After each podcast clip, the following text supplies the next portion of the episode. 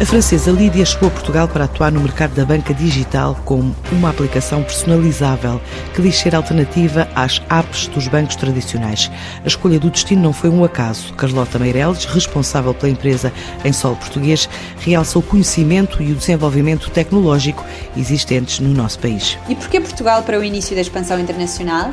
Porque Portugal é claramente um país early adopter em tecnologia e avançado na adoção de carteiras de pagamentos digitais. E Portugal oferece ainda um ambiente favorável para lançarmos todas as funcionalidades que queremos oferecer aos nossos utilizadores.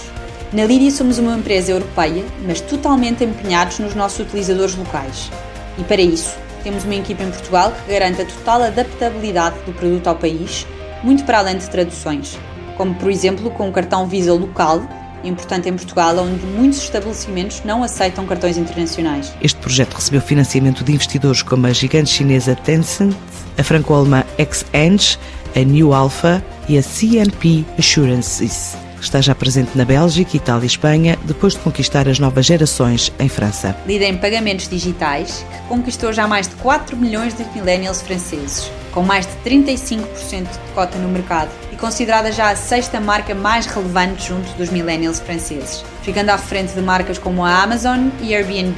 O nome Lídia surge da primeira moeda do mundo, criada no reino de Lídia, atual Turquia, e procura trazer a mesma inovação que a moeda que inspirou o seu nome. É a mais importante super app financeira na Europa. Esta responsável diz ainda que a aplicação, de uma forma simples e rápida, permite aceder a todos os serviços financeiros, fazer ações como receber, pagar ou gerir, numa só app, sem ter de mudar de banco e sem obrigar os utilizadores a pagar comissões, falando mesmo em vantagens para menores de 25 anos. A Lídia foi criada com o objetivo de facilitar o processo de pagamentos digitais, numa altura que os concorrentes estavam focados em novas funcionalidades. Focou-se sim em criar uma experiência de utilizador exímia, juntando a isso a ultra segurança dos serviços bancários. Não preciso de várias aplicações e cartões bancários, posso pagar com um cartão físico Lídia Visa e usá-lo digitalmente para pagamentos online ou para pagamentos contactless com o telemóvel.